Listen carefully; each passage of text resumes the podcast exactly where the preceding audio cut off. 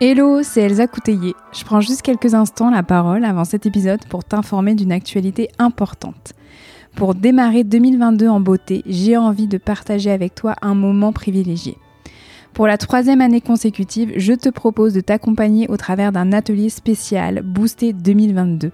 C'est un atelier plein de joie et de magie où je t'accompagne pour faire le bilan de 2021 et préparer au mieux 2022. Alors ici, pas de to-do list, pas de bonne résolution mais une connexion à soi profonde pour faire la rétrospective de l'année passée, s'ancrer dans le présent et se connecter au meilleur pour l'année à venir.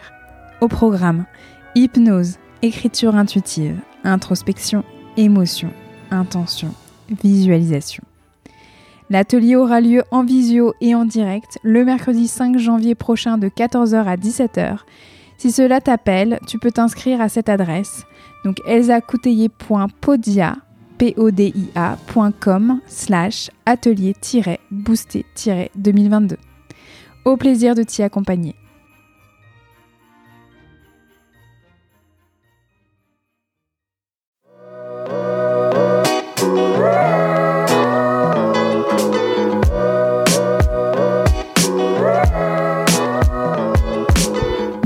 Dans le podcast Accompagnante, le podcast des expertes de l'accompagnement et du changement. Je m'appelle Elsa Couteillé et je suis moi-même une accompagnante, une hypno, une hypnologue, praticienne en hypnose.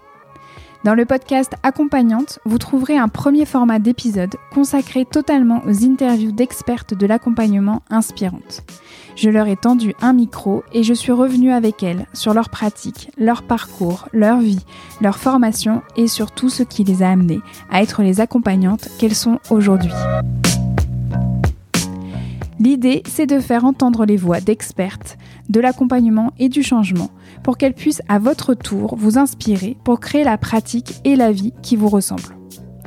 Dans Accompagnante, vous trouverez aussi un deuxième format où je prends la parole en solo pour revenir sur des thématiques plus précises concernant l'accompagnement, l'hypnose et le fait de devenir accompagnante justement et de construire son activité et sa pratique.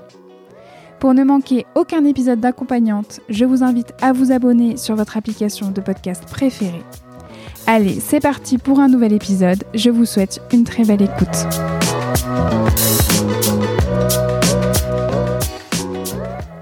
Bonjour et bienvenue dans ce nouvel épisode interview d'accompagnante. J'ai le plaisir d'accueillir Sana Temsamani, une consoeur d'accompagnement aux multiples expertises. Coach de structure et d'équipe en entreprise, coach de vie en cabinet hypnologue, formatrice en hypnose, accompagnante auprès d'étudiants et d'étudiantes dans le supérieur, directrice de l'antenne Arche Maroc et maman. Vous l'aurez compris, Sana est une sacrée accompagnante. Exploration, humanité, curiosité, présence, justesse sont les maîtres mots de sa pratique. Vous allez l'entendre, Sana utilise aussi pour se décrire une expression que je trouve magnifique, qui est accompagnante dans l'âme. Ce podcast s'appelle justement Accompagnante en dédicace à Sana qui un jour de formation m'a transmis cette superbe expression en me décrivant moi aussi comme une accompagnante dans l'âme. Et je l'en remercie grandement. J'ai voulu interviewer Sana pour son expertise dans l'accompagnement et aussi pour sa pratique qui mêle coaching et hypnose. Je pense que cet épisode pourra aider toutes les personnes qui hésitent entre la posture de thérapeute et la posture de coach et aussi toutes les personnes qui se demandent comment on choisit sa pratique d'accompagnement et étape suivante, comment on se l'approprie pour qu'elle nous ressemble vraiment. Donc avec Sana, on est revenu sans langue de bois sur sa rencontre avec l'hypnose et aussi sur toute la construction de sa pratique et du fait qu'elle a eu besoin de passer par quelque chose de scolaire, d'assez linéaire au début de celle-ci, pour s'approprier ce qu'elle avait pu apprendre en formation, pour ensuite s'en libérer et évoluer sur des notions de justesse et de présence qui lui ressemblent davantage. Elle m'a raconté également comment à plusieurs reprises elle avait songé à quitter le monde de l'accompagnement et comment aujourd'hui elle prend soin d'elle. Et pour finir, elle donne un conseil précieux pour les personnes qui sont en cours de formation dans un métier de l'accompagnement. Comme d'habitude, vous pourrez retrouver toutes les ressources mentionnées ici dans la fenêtre de description de l'épisode. En attendant, je vous souhaite une très très très belle écoute. Bonjour Sana. Bonjour Elsa. Je suis super contente que tu sois là sur Accompagnante, qu'on puisse prendre ce temps ensemble pour échanger sur ta pratique, sur ton activité. Merci de prendre ce temps avec nous. Ah bah, je suis ravie, c'est moi qui te remercie de cette invitation, qui te remercie de me donner l'occasion aussi de, de partager un bout de moi. Alors, je vais te proposer comme toute première question, c'est de te présenter. C'est OK pour toi? Alors, bah, moi, c'est Sana je, je, suis alors comment me, me présenter? Moi j'aime bien euh, j'aime bien l'angle d'attaque pour me présenter de dire de je me définis comme une exploratrice de l'être humain. J'ai une euh, très grande curiosité du fonctionnement de l'être humain. Alors c'est c'est parti égoïstement d'abord de de la curiosité par rapport à moi-même par rapport à un mode de fonctionnement par rapport à euh, la façon dont bah, je me suis construite, ce qui, ce que j'ai construit, ce qui était prédestiné peut-être. Et donc j'ai toujours eu beaucoup de curiosité par rapport à ça, enfant déjà. Je, je trouve que l'être humain est d'une richesse et d'une complexité incroyable et que d'une personne à une autre, ça change énormément. Et puis, euh, je suis une grande rêveuse aussi. Voilà, je sais pas dans où, où est-ce que ça se rejoint tout ça, mais voilà, l'exploration plus le rêve, c'est quelque chose qui me qui me définit bien et qui me drive. Euh, bah, à côté de ça, bah, je suis euh, je suis une accompagnante. Je suis une accompagnante dans l'âme. J'ai deux j'ai deux traits en fait qui se qui, qui se rejoignent aussi bien le côté exploration, curiosité de l'autre, et le côté accompagné. Quand je regarde un peu en arrière euh, mon vécu, mon expérience de vie, ben, je me rends compte que j'ai toujours aimé être euh, une présence dans la vie des gens pour les accompagner un petit bout, un petit bout de chemin et essayer d'être en tout cas la présence dont ils ont besoin à ce moment-là. Je suis aussi euh, une maman, donc accompagnante différemment, une maman, une maman de deux enfants et j'adore accompagner mes enfants dans la vie. Euh, je suis aussi une autre type d'accompagnante. J'enseigne, euh, j'enseigne dans une école supérieure, dans une école d'ingénieurs. Donc, j'accompagne, euh, j'accompagne aussi des, des élèves. À, enfin, des élèves, c'est des étudiants. Hein, ils ont plus de 18 ans, donc on appelle ça des étudiants, plus élèves. Euh, dans, dans, leur parcours, euh, pour construire leur parcours euh, d'études et leur parcours euh, professionnel. Encore deux, deux modes d'accompagnement. J'accompagne en entreprise. Je fais beaucoup de, de coaching de, de structure et de coaching d'équipe. Et l'activité cabinet, l'activité cabinet pour accompagner des personnes, donc l'accompagnement individuel. Et enfin, je forme à, je forme à l'hypnose entre autres. Voilà, c'est une présentation un peu brouillon qui part dans tous les sens, mais ça me ressemble bien. Et voilà, donc il y a tout ce, côté accompagnement avec l'hypnose, mais aussi euh, tout dans ton profil, il y a l'accompagnement avec le coaching. C'est cette, euh, double pratique aussi, et on va, revenir dessus parce que euh, moi, ça, m'intéresse beaucoup, justement, comment on construit cette double posture d'accompagnante. Et il y a, cette, idée aussi que tu es quand même la, la directrice de d'Arche Maroc. Oui, tout à fait. Là, ce que j'ai envie vraiment qu'on commence bah, par rapport euh, quand même à, l'hypnose, parce que euh, quand tu dis que oui, bah, tu es une accompagnante dans l'âme, alors je, je, reviens tout de suite dessus parce que euh, ça, elle me touche beaucoup cette expression parce que c'est celle que tu m'as hum, transmise. Je sais pas si tu te souviens quand on était en, en retour Prat 2. Euh, voilà, donc les retours à l'arche pour les personnes qui connaissent pas, c'est quand on a déjà été certifié une première fois, voilà, qu'on est euh, qu'on est validé dans sa pratique. Euh, on a le, la chance et on a on a la possibilité en fait à l'arche de refaire en fait toute la formation une deuxième fois gratuitement. C'est mm. comme pour euh, réviser, comme pour aller plus loin. Euh, donc ça c'est vraiment super. Ouais. Exactement, voilà. Et, euh, et, donc lors de moi de mon deuxième tour, de mon deuxième passage, euh, quand je suis arrivée sur euh, mon dernier module, donc de praticien 2, euh, tu étais ma formatrice de sous-groupe. Mmh. Et lors de, de, notre débrief, enfin lors de, du dernier jour où justement on accompagne les personnes pour leur faire un retour sur toute la semaine sur ce dernier module-là, euh, toi tu m'as dit que j'avais donc aussi une âme d'accompagnante. Et, et, ce podcast, il s'appelle pas pour rien accompagnante. c'est quand même en lien de dédicace à toi par rapport à, en fait à, à, bah, à ce, magnifique mot que tu as pu ou cette expression que tu as pu me transmettre en fait à ce moment-là où tu m'avais dit que moi aussi j'avais une âme d'accompagnante que c'était en fait évident. Euh, toi pour toi qu'est-ce que c'est une âme d'accompagnante? Qu'est-ce que ça veut dire?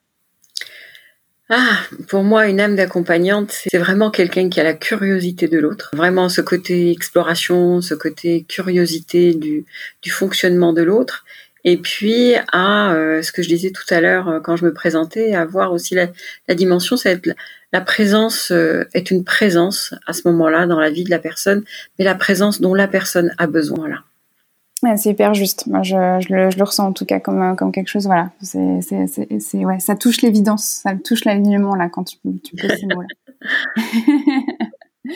bon, ouais, super.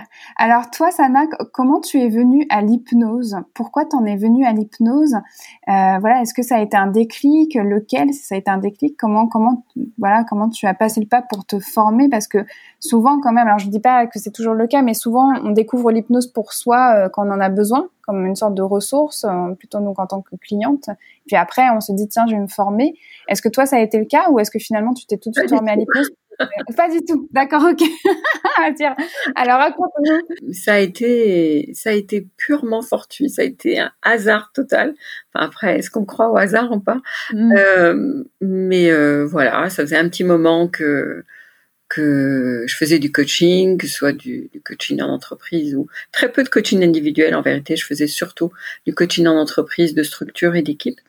Et euh, genre, j'ai toujours euh, formé en école, en école supérieure, que ce soit en école de commerce ou en école d'ingénieur, donc euh, tranquillement. Puis je, je m'ennuyais un peu, quoi, avec les pratiques que j'avais. Je me disais, je sens qu'il me manque quelque chose, mais je sais pas quoi. Donc je regardais un peu les formations les formations qui existent en thérapie brève, développement personnel, etc. Bon, mais vraiment à regarder comme on feuillette un magazine, quoi. C'est euh, en me disant, tiens, j'ai besoin d'aller euh, redonner un souffle nouveau à, ma pratique. Et par hasard, je rencontre une amie, je revois, je retrouve une amie avec qui j'avais fait ma formation de coaching, un bout de formation de coaching. elle me dit, waouh, Sana, je viens de faire une formation, mais je suis sûre que tu vas t'éclater dans cette formation-là. Et je lui dis, bon, parle-moi un petit peu, etc. Donc elle m'en parle un petit peu. elle commence à en parler, mais vraiment pendant 2-3 minutes. Et elle me regarde comme ça, elle me dit, tu sais quoi?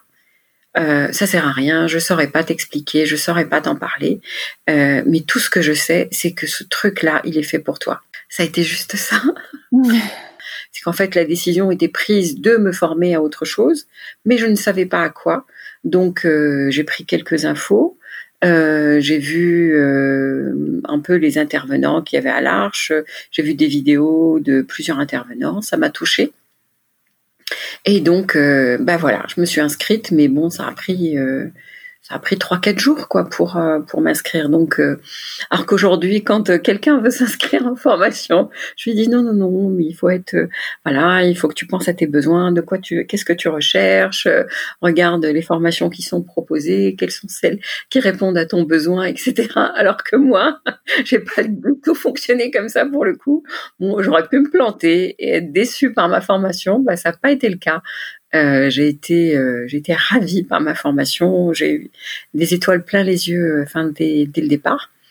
Euh, j'ai eu des formateurs extraordinaires. Euh, voilà, ça a été que que du bonheur. Euh, j'ai jamais regretté cette décision. Ah, mais c'est, génial que tu, puisses le présenter comme ça, parce qu'en fait, on pourrait croire que oui, bah, comme parfois les choses se, font à l'instinct, comme voilà sur une forme d'impulsion, on se dit ah la posteriori, est-ce que je peux avouer que c'était aussi fluide, mais aussi fluide dans l'intuitif? Euh, que peut-être euh, vu ma posture maintenant, il faudrait comme voilà dire que oui, il faut bien réfléchir, il faut bien trouver euh, euh, ce qui nous correspond. Mais oui, mais parfois en fait, je suis hyper contente que tu puisses le transmettre comme ça. Parfois en fait, on le sait par intuition. Et puis même de toute manière, même parfois on le sait pas du tout, mais on le fait quand même. Et que c'est après en fait, on s'ouvre à, la possibilité que oui, ça ça puisse matcher, que bah on a de la chance il y a un truc qui fait que c'était le bon moment et c'était ça. Puis oui, puis euh, on s'ouvre aussi à la possibilité bah, que tant pis, bah, je me suis quand même inscrite, j'ai vu, j'ai vu que ça m'a pas plu, bah, c'est pas grave, je passe à autre chose. Mais j'adore ça, j'adore parce que c'est hyper important de s'écouter. Mmh. Alors ça m'est arrivé une fois de m'inscrire à une formation, mais pour le coup, celle-là où où tu, là, pour rejoindre ce que tu dis, où c'est important de s'écouter, il y a un feeling qui passe quand on va à la rencontre bah, des gens euh, qui vont nous former. Il y a, il y, a, bah, il y a quelque chose qui se crée déjà à ce moment-là, avant même euh, de, de, passer le pas de la formation. Et une fois, je me suis inscrite à une autre formation comme ça, où, où euh, Le contact avec avec la personne qui formait voilà, m'a fait un truc, hmm, ah, ça me plaît pas. Et, et, pourtant, je me suis quand même laissé embarquer. Je me suis après, justement, en allant chercher après, je me dis oui, mais il y a quand même ça, il y a quand même ça, etc. Ça va m'apporter dans ma pratique. Et euh, heureusement, c'était que quatre jours de formation. Ça a été, euh, oh, ça a été une torture, quoi. Ah ouais, d'accord. Ouais, donc c'est ça, ouais. ça peut, avoir les deux. c'est pas génial comme ça. Mais bon, s'écouter, c'est pas mal aussi. Si j'ai un conseil à donner dans le choix de la formation, euh, bien sûr, être euh, bah, surtout dans ces métiers-là, si on est vraiment, euh, si on est vraiment curieux de, curieux de l'autre, curieux du fonctionnement humain, etc euh, bah, ça se met déjà en place à ce moment-là. Donc il y a un côté curiosité et responsabilité en fait quand on va choisir euh, sa formation. Mais il y a une grande part de feeling aussi. Hein. Il y a peut-être une formation que moi je vais trouver géniale, qu'une autre personne va trouver détestable, et inversement, une formation que moi je vais trouver détestable, peut-être que quelqu'un va trouver ça génial. Euh, donc euh, il y a une grande part de, de feeling aussi, bah, comme en comme en cabinet. Hein. Il y a ce que j'allais dire. des personnes qui vont, qui vont euh, kiffer être en séance avec nous et puis d'autres euh, qui vont pas, du, tout. Euh, il y a une grande part de, de feeling aussi. Exactement, ouais, ouais. C'est, c'est, c'est, c'est ça, c'est ce que j'allais dire par rapport à, à l'accompagnement. C'est que l'accompagnement, c'est de la, il y a de la formation, mais l'accompagnement aussi, c'est quand, quand on est en cabinet. Euh, les personnes me demandent parfois euh, comment, comment je peux savoir, euh, comment je peux reconnaître un bon ou une bonne hypno. Eh ben en fait, il y a, y, y a que de, de, de, tester et de, de s'écouter par rapport au feeling, de se dire est-ce qu'à la fin de la séance je me sens je me sens bien, je me sens mal, mais est-ce que je me sens bien, je me sens mal par rapport au travail ou par rapport à la, manière d'accompagner? La personne. Euh, oui, tout à fait. Et, et, donc, de ce que je comprends, toi, tu étais déjà coach depuis un certain temps quand tu, quand tu as commencé à ton chemin vers l'hypnose. Tout à fait, tout à fait. D'accord. Euh, ça faisait déjà une dizaine d'années. Ah ouais Que j'étais coach, ouais. D'accord. Et déjà à l'époque, tu étais coach euh, en entreprise et tu, tu, avais aussi la pratique de, du coaching individuel. Donc c'était euh, dans, dans, ton propre cabinet ou tu étais, tu n'intervenais qu'en, entreprise pendant ces années En entreprise, j'intervenais principalement pour du coaching d'équipe et du coaching de structure parce que j'aime beaucoup travailler sur tout ce qui est la construction de la vision, valeurs, euh, croyances, culture d'entreprise, etc. Donc euh, là, on est sur du coaching de structure et, euh, et équipe. Très peu d'individuels. L'individuel, je le faisais surtout avec mes étudiants, l'accompagnement des étudiants. voilà, bizarrement, alors que j'adore accompagner en individuel. mais avec le coaching, c'est quelque chose que je faisais peu, que je faisais plus dans le cadre de l'enseignement. D'accord, d'accord, ok. Et, euh, justement, quand après avoir été formé à, l'hypnose, comment ça a transformé ta pratique euh, en coaching?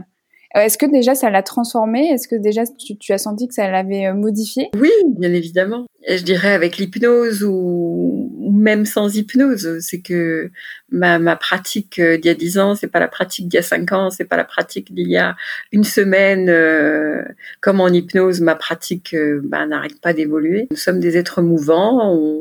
On, se construit, on avance, il y a plein de choses qui viennent euh, nous influencer, nous constituer. Et puis bon, à partir du moment où on est notre principal outil, oui, ça vient, ça vient forcément. Bah, comme tu as dit, bah, on va pas poser les questions de la même manière, on va pas écouter de la même manière, etc. Sans même de faire euh, entre guillemets d'hypnose formelle. Bah, ça vient transformer complètement notre notre rapport à l'autre. Je je saurais même pas te dire si c'est quelque chose euh, que j'ai fait sciemment en disant tiens mmh. voilà je prends la structure de, de typique d'une séance euh, de coaching et puis tiens à ce moment à tel endroit je vais je vais mettre de l'hypnose etc c'est quelque chose qui s'est fait naturellement. Ça a venu déjà transformer mon questionnement. Ça a venu transformer euh, euh, la façon d'écouter, la façon bah, de me mettre moi aussi euh, légèrement en transe quand je suis, euh, quand j'accompagne, même quand c'est du, coaching.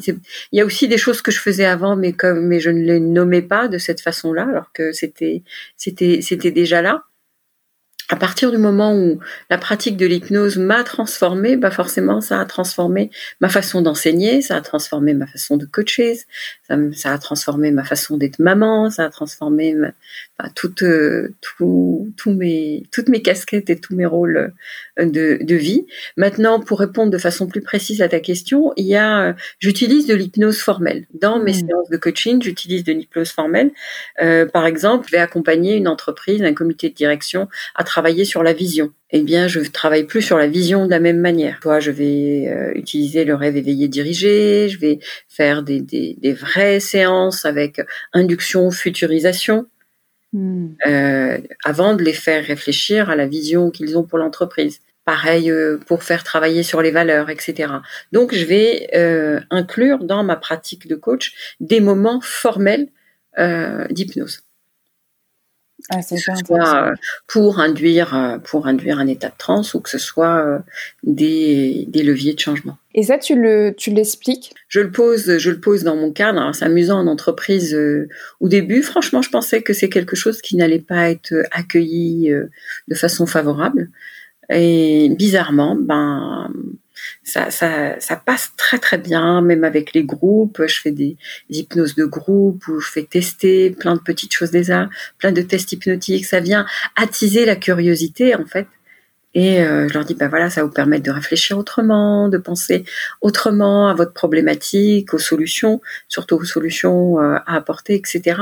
Donc euh, c'est présenté vraiment, je présente comme de la pédagogie mentale. J'essaie en tout cas de transmettre la curiosité que moi j'ai eue par rapport à l'hypnose, de, la transmettre et de susciter en fait cette curiosité-là, qui fait que les gens, franchement, sont, sont très open, quoi sont prêts à tester, à voir ce que ça donne et euh, ça marche plutôt bien.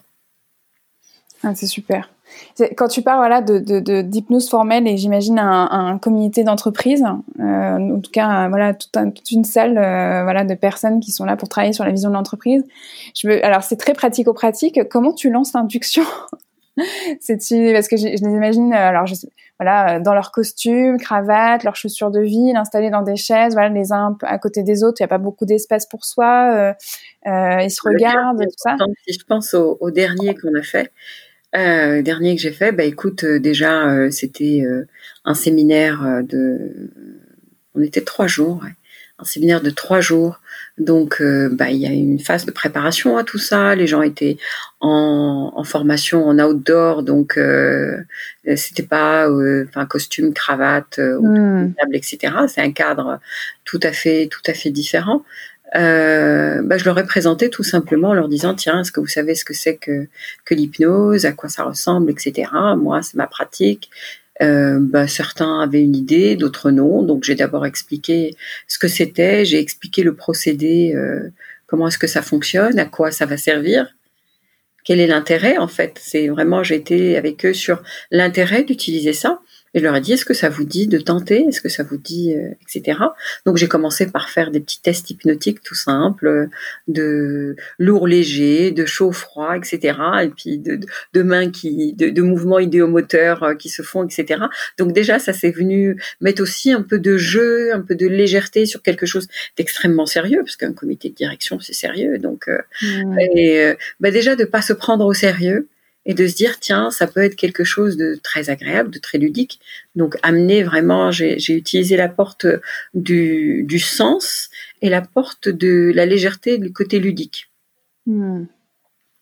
et euh, après ça bah écoute euh, on a fait une induction de groupe euh, déjà. Donc il y en avait pour certains ça marchait super bien pour d'autres moins. Donc bah, je leur dis voilà, pour le moment, je vous donne du prêt à porter et puis je vais passer euh, voir chacun pour donner un peu du, du sur-mesure pour permettre à chacun de vivre l'expérience.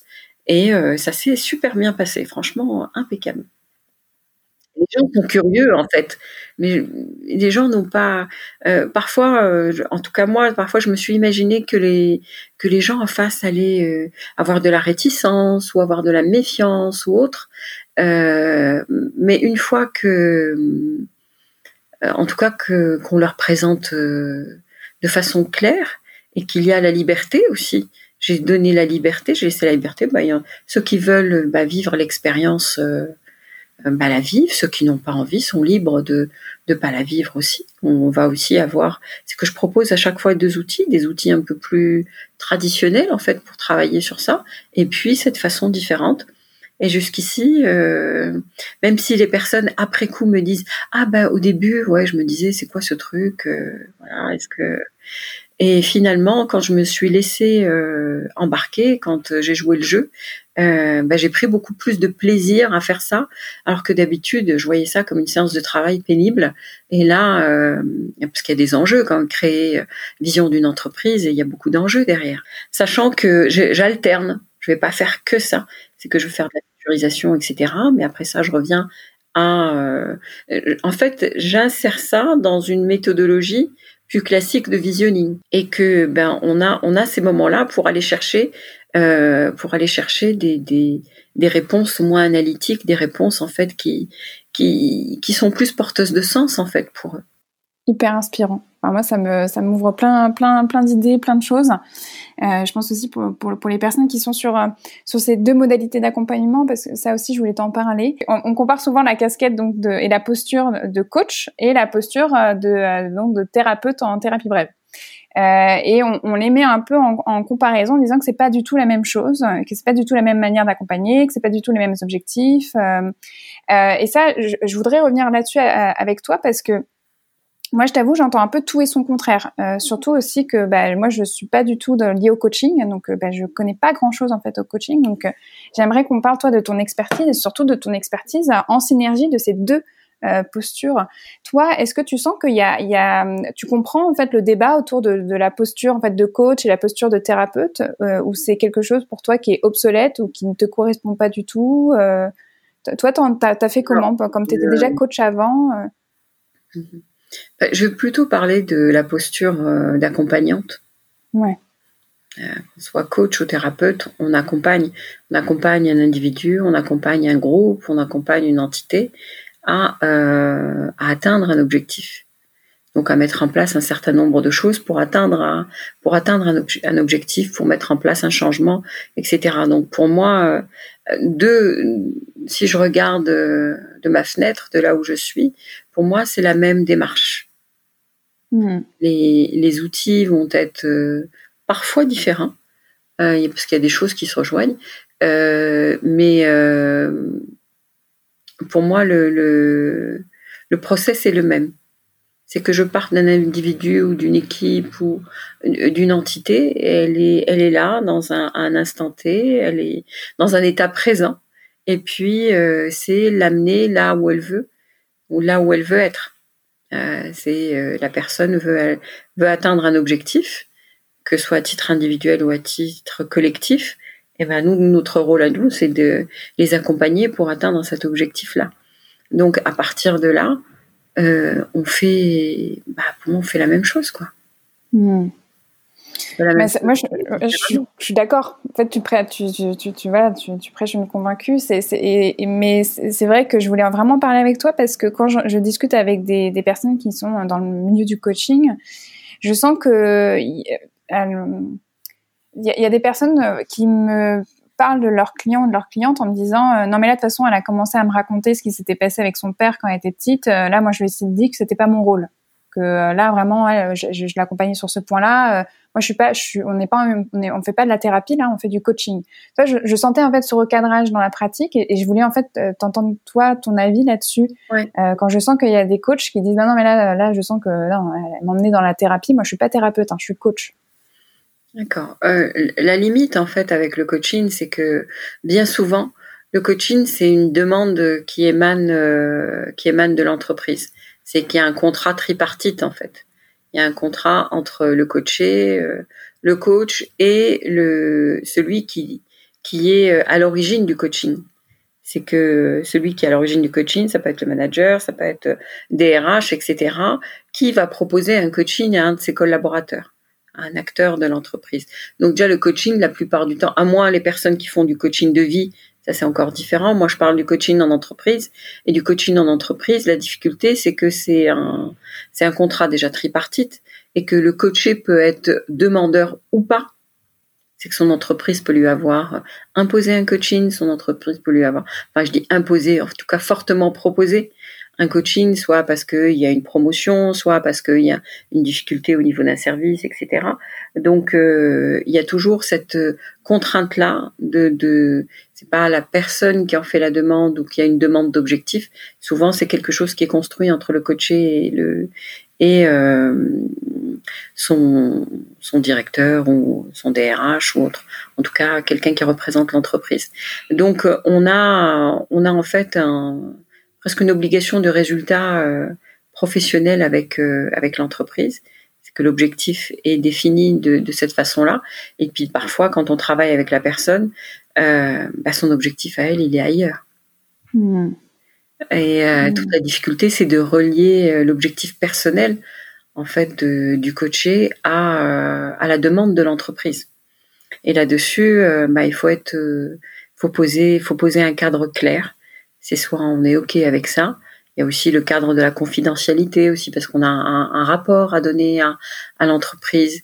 Euh, là aussi, euh, qu'est-ce qu'on qu'est-ce qu'on y met, qu'est-ce qu'on n'y met pas. Euh, en fait, il faut il faut poser un cadre très clair. Moi, c'est pour ça que je fais très peu de coaching individuel en entreprise. Je préfère faire du coaching de, de, vie ou d'accompagnement à côté. Que l'entreprise, j'accompagne plus sur l'équipe et et la structure parce que je me, en tout cas de mon point de vue, encore une fois, hein, c'est peut-être moi qui qui ai mal compris le truc ou qui j'ai mal pratiqué. En tout cas de mon point de vue, c'était euh, c'était compliqué pour moi de répondre aussi bien aux exigences de l'entreprise et en même temps euh, d'être complètement euh, à l'écoute du coaching. Qui avait cette cette complexité là. Euh, voilà, donc moi c'est pas quelque chose que je que j'affectionne en tout cas en, entreprise. Je sais qu'il y a d'autres coachs qui le font très bien, euh, dont, dont c'est le métier. Euh, moi je préfère séparer les deux en fait. Je préfère vraiment quand je fais un accompagnement, quand je fais un accompagnement personnel, bah, c'est un véritable accompagnement personnel où euh, bah, s'il y a certaines personnes qui arrivent et qui disent non non moi je veux pas d'hypnose, moi c'est vraiment coaching sur telle difficulté, sur telle autre chose ou bien coaching de performance ou autre. Ok, on y va. Mais bon, après, moi, je suis une hypno, donc forcément, comme j'ai dit, la façon de poser les questions, la façon de de, de, de, de, mettre en place certaines choses, bah, forcément, vont être teintées de, de aussi de mon identité d'hypno, et je le pose aussi, en disant, bon, je je vais pas vous faire de, de l'hypnose en traître, mais bon, euh, je suis une hypno, donc euh, puis généralement, une fois qu'on, une fois les premières, deuxième séances passées, euh, c'est la personne qui revient, ah, j'aimerais bien tester votre truc, en fait, finalement. Et une fois que la, une fois que la confiance en fait est, installée et qu'il y a cette relation qui est là, les personnes, euh, euh, les personnes sont plutôt, sont plutôt partantes quoi. Mm. Enfin, j'ai, j'ai, j'essaie de réfléchir à ce qu'une fois j'ai pu avoir un, un refus catégorique d'aller découvrir l'hypnose. Euh, non, c'est super. Merci d'avoir éclairci, ça pour moi parce que c'était vraiment quelque chose que, euh, sur lequel je revenais souvent sur OK, c'est quoi la posture en fait d'une coach par rapport à la posture d'une thérapeute en voilà, thérapie brève avec l'hypnose euh, euh, ou comment comment en fait se passe la frontière ou justement le, changement quand est-ce qu'on bascule de l'un à l'autre et, là c'est ce que tu dis en fait en tout cas dans le coaching de vie c'est que toi tes deux pratiques se nourrissent et tu, tu fais en fait les deux en même temps sans vraiment t'en rendre compte quoi. C'est quelque chose qui, qui vient euh, par, par, par évidence euh, avec de l'intuition euh, selon ce que ce qu'on revient sur bah, la, la, personne en face elle a besoin de quelle présence? Elle a besoin de quel outil elle a besoin de qu'est-ce qui se passe pour elle? Maintenant, de plus en plus quand même je, je, propose très vite dans la séance de tester l'hypnose. D'accord. parce que justement, par rapport à cette curiosité de, de l'autre, euh, c'est en fait euh, transmettre euh, à la personne qui, quelle est la curiosité d'elle-même. Et cette curiosité d'elle-même, bah, pour moi, ça passe beaucoup par, ça passe par, par l'hypnose. Et donc, être aussi, amener l'autre à être un explorateur de lui-même. Et, et donc, comme, comme j'adore faire ça, bah, je le propose de plus en plus tôt dans ma séance, mmh. alors qu'avant, euh, tout au début de ma pratique, tu vois, j'étais entre guillemets bête et disciplinée. Où je me disais attends, structure d'une séance, allez, est-ce que j'ai bien posé mon cadre? Allez, je passe à la déo, allez, et à présent, et à désiré, et blablabla, et blablabla. Oh, mince, j'ai oublié les valeurs. Oh, mince. J'avais besoin, en fait, de ce côté linéaire et scolaire. Euh, même dans la façon de faire mes inductions, je me disais, allez, mon chemin des faits désirés, est-ce qu'il est bien? Allez, j'ai fait ma première escalier, et le deuxième, et le troisième, et machin. Euh, j'ai eu besoin dans ma pratique euh, j'en parle un peu euh, avec le sourire là, mais j'ai eu besoin dans ma pratique de passer par ce côté très mm. structuré, très linéaire, pour poser en fait euh, les, les, les, fondations de ma pratique, pour pouvoir m'en détacher et créer ma propre façon de faire.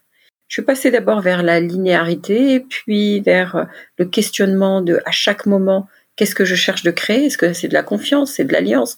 Est-ce que je suis déjà en train de euh, de, de, de, mettre en place un levier inductif ou bien un levier de changement, etc. Ça m'a permis de, de décortiquer en fait tous les outils euh, euh, auxquels j'ai été formée pour pouvoir après aujourd'hui faire le gâteau à ma sauce quoi. Mais je, n'aurais pas été capable de le faire aujourd'hui si je n'étais pas passée par tout le process. Euh, je pense que pour pouvoir se détacher d'une pratique, il faut d'abord s'y former, la comprendre, la décortiquer pour pouvoir après euh, être libre et l'utiliser, avoir une pratique qui, qui, me correspond. Bah, je, suis tout à fait d'accord, hein, parce que quand tu, moi aussi, hein, ça m'a fait sourire quand tu, tu, tu, as décrit ça dans le début de ta pratique, parce que moi, je me reconnais encore euh, là-dedans, parce que comme on se disait un peu en off, quand on avait déjà échangé à, à propos d'accompagnante, moi, je reste encore dans mes premiers pas de bébé hypno. Hein. Ça fait trois ans, euh, trois ans que je suis installée en cabinet, et je sais qu'il y a des séances. Voilà, la synchro, elle peut arriver très vite. Je sens qu'il y a quelque chose de très intuitif qui peut se mettre en place. Euh, euh, voilà, le je fais à ma sauce, il vient rapidement. Et puis parfois, il y a des, il y a des séances où je me dis tiens, là, je vais revenir à quelque chose de très linéaire parce que je sens que j'en ai besoin. Je sais pas pourquoi, mais mon intuition vient plus me remettre sur un truc très linéaire. Et ben c'est ok en fait, j'y vais.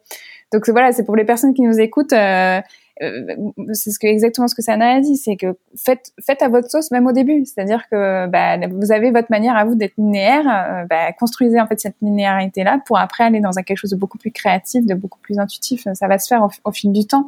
Mm. Et justement, ça, ça, rejoint la question que je voulais te poser. Est-ce que toi aujourd'hui, tu as l'impression que tu as trouvé ton style d'accompagnement? Tu as trouvé ta couleur euh, d'accompagnement? Moi, j'ai en tout cas l'impression que j'ai par rapport à ma pratique, c'est que mon style, c'est peut-être, euh, c'est peut-être pas de style. je m'explique.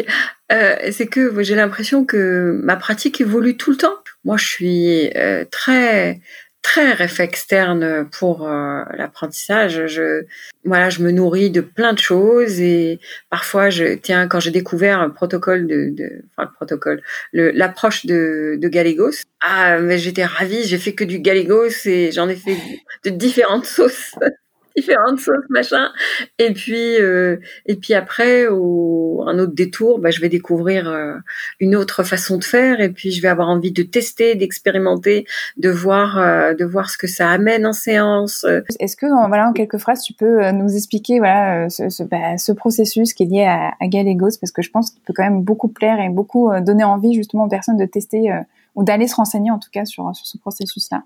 Ben, quand on regarde, en fait, derrière, c'est un processus qu'on retrouve souvent en hypnose, c'est le processus de division. C'est le processus d'avoir plusieurs parties euh, en soi. Sauf que là, symboliquement, Gallegos va les, les dispose sur les points de, de chakra. Et que, ben, à chaque point de chakra, ben, il y a une division, il y a une partie de soi euh, qui s'exprime. Et donc, euh, bon, lui, Gallegos, il a tout un tout l'univers nord-américain, donc il y a un côté euh, culturel chamanique, etc. Donc c'est beaucoup des représentations animales à ce moment-là qui arrivent au niveau de, chaque chakra. Moi, j'ai adapté à ma sauce où je laisse la symbolique que la personne veut apparaître. Et donc, euh, c'est un travail euh, purement symbolique de, division de différentes parties de soi et aller communiquer en fait avec avec chaque partie pour euh, bah, aller vers le changement que la que la personne souhaite. Sauf que là, ben, si on prend la représentation animale, donc euh, on passe par de la symbolique comme ça pour aller euh, mettre en place les changements dont la personne a besoin. Et pour moi, c'est très chouette parce que c'est l'un des c'est l'une des c'est une des façons de faire qui permet de de bien le, mental, il peut, enfin, il peut aller faire un petit tour, il peut essayer d'analyser, de comprendre, etc. Mais c'était, on est tellement dans la symbolique que le mental n'a rien à, enfin, il peut, il peut essayer de comprendre tout ce qu'il veut, mais ça se joue tout de suite à un autre, à un autre niveau, quoi. En deux mots, on pourrait en parler pendant des heures de. Ah bah oui, oui. Et puis, de, de et puis pour les personnes qui, nous écoutent et que ça intéresse et qui veulent aller plus loin, je mettrai euh, une conférence qui avait été euh, faite euh, à l'Arche justement. J'ai l'impression que mon style, je papillonne pas mal. Des fois, bah, je commence à trouver que, bah, j'en sais rien moi, que ma voix commence à être un peu trop monotone et tout. Je et puis bah, je vais prendre deux trois cours de, de théâtre et je vais commencer à m'éclater, à, à mettre ça en pratique. Voilà, je, je, papillonne pas mal dans le sens expérimenter, dans le sens euh, curiosité, à expérimenter plein de choses et à voir ce que ça produit chez l'autre. En séance, j'ai jamais de, j'ai jamais en fait de plan de route clair. Moi, je suis impressionnée par les gens qui me disent, ben voilà, la dernière fois, on a travaillé sur ça, ça avec telle personne, donc euh, je me suis questionnée sur ça, et puis la prochaine fois, que je vais voir la personne, j'ai envie d'explorer telle et telle piste, etc. J'ai essayé de fonctionner comme ça, mais pour moi, ça n'a pas marché. C'est que j'ai pu élaborer des trucs, mais quand j'arrive en séance, je fais absolument pas ce que, que j'ai prévu de faire. Euh, c'est vraiment pour moi, ça se construit dans l'instant, ce qui ne ce qui, ce qui ne me fait pas l'économie de, de repenser à la séance, de me dire tiens, qu'est-ce que j'aurais pu faire différemment? Tiens là, euh, euh, il, me semble qu'il y a quelque chose qui a manqué. Euh, tiens, qu'est-ce que j'aurais pu améliorer, etc. Donc il y a cette réflexivité en fait de me dire tiens qu'est-ce qui aurait pu être euh, amélioré. Mais quand je suis à me projeter sur la séance suivante, bien sûr j'ai quelques j'ai quelques scénarios en tête, mais c'est jamais figé. C'est vraiment je, je, je co-construis avec la personne quand elle arrive. Dans quel dans quel état d'esprit elle arrive, qu'est-ce qu'elle a vécu entre les séances. Euh, et les gens sont surprenants en fait sont extrêmement surprenants. Je pourrais imaginer plein de scénarios dans ma tête, ce sera jamais à la hauteur de, de ce que les personnes sont capables, elles, d'imaginer pour elles-mêmes. C'est quelque chose qui, qui force beaucoup à, à l'humilité, en fait. On ne mm. sait pas, quoi. On n'en sait rien. On ne sait pas ce qui se passe dans la vie de l'autre, ce qui se passe dans sa tête, ce qui se passe en elle. Et on ne peut qu'être des explorateurs. On ne peut qu'être curieux d'aller découvrir euh, ce qui se passe chez l'autre. Alors des fois, c'est c'est à double tranchant, c'est rassurant et en même temps flippant, quoi. C'est rassurant parce que du coup, euh, super, je prends pas la responsabilité du changement de l'autre, etc. Euh, donc ça, c'est une bonne chose de ce côté-là. Mais et en même temps, c'est flippant parce que je sais jamais si euh, je vais eh, réussir à accompagner la personne là où elle veut aller. Je, je n'en sais rien en fait. C'est à chaque fois c'est l'inconnu. Exactement l'inconnu à chaque fois. C'est même de, l'adaptation constante, ce métier, de l'improvisation constante avec euh, ce que la personne euh, apporte à chaque fois en séance. J'adore tout ce que tu viens de dire. Ça me, je pense que ça va vraiment aider des personnes, non seulement sur euh, la notion de style, parce qu'il y a un peu cette idée aussi que quand on termine son, sa formation, alors je, parle, je parle en hypnose, mais je pense que c'est la même chose dans, toutes les pratiques. Ben, on a des outils, on, on, nous dit un peu, bah vas-y maintenant, euh, c'est le, champ libre pour que tu puisses, euh, pardon, te les approprier et en faire toi ta pratique et ton style. Et on se retrouve à se dire, ah comment je vais faire, comment je vais construire ça, comment je vais construire mon style. Et euh, le fait de t'entendre vraiment aussi carrément de dire, bah moi je crois que mon style c'est pas de style, moi je trouve c'est hyper libérateur. C'est aussi en fait dans une sorte de d'émancipation. Bah, de toute manière, il n'y a pas la notion de moi, mon style à moi puisque je suis en fait en reliance avec ce que la personne euh, apporte euh, en face de moi et ce que, ce que, ce que justement elle peut, elle, euh, s'autoriser à vivre ou ce dont elle aurait besoin de vivre et que donc toi, tu es force de, on va dire, c'est pas, t'es pas force de proposition, mais alors je vais dire quelque chose de très, très, très moche, mais c'est force de, de, de déploiement, force de, de, de, de ouais, bah, bah, voilà, on revient toujours à ce mot-là, hein, force d'accompagnement, hein, c'est tout, hein, c'est toujours ça. Et sincèrement, j'ai la croyance que quand on quand on termine sa formation, on fait que commencer à apprendre. On décortique, on commence, on commence tout juste à, à comprendre un certain nombre de choses. Tiens, euh, les leviers inductifs, les leviers de changement, façon aussi de se mettre en relation. Donc il y a, y a plein d'ingrédients comme ça que que la formation nous transmet je parle de moi. Hein. Moi, quand j'ai fini mon praticien, euh, pour moi, je commençais à peine à comprendre certains aspects d'outils que qu'on nous avait transmis et donc euh, il a fallu que tout un travail de de, réappropriation en fait de, ces outils en me disant tiens euh, tel truc pourquoi est-ce que dans tel euh, protocole on me demande de faire ça et puis ça et puis ça et puis ça et puis ça. Qu'est-ce qu'il y a derrière? C'est quoi le truc? C'est quoi le levier? C'est quoi le c'est quoi l'utilité derrière?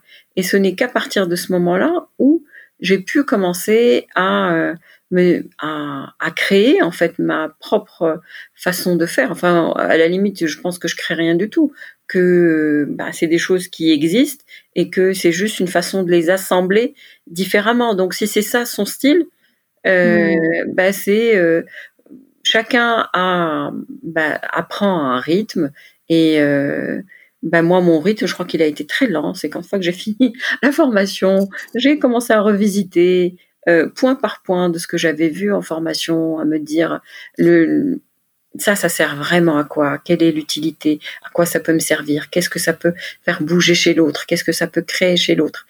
Etc. Où j'ai pu petit à petit me les, réapproprier. Bon, la casquette de formatrice m'aide beaucoup aussi à ça parce que du coup, il y a des allers-retours euh, constants entre entre la formation et, euh, et le cabinet. Donc, euh, bon, la posture de formatrice n'est pas venue tout de suite. Donc, euh, il y a eu. Ouais, elle, est venue au bout de combien de temps Toi Pour l'hypnose, ouais.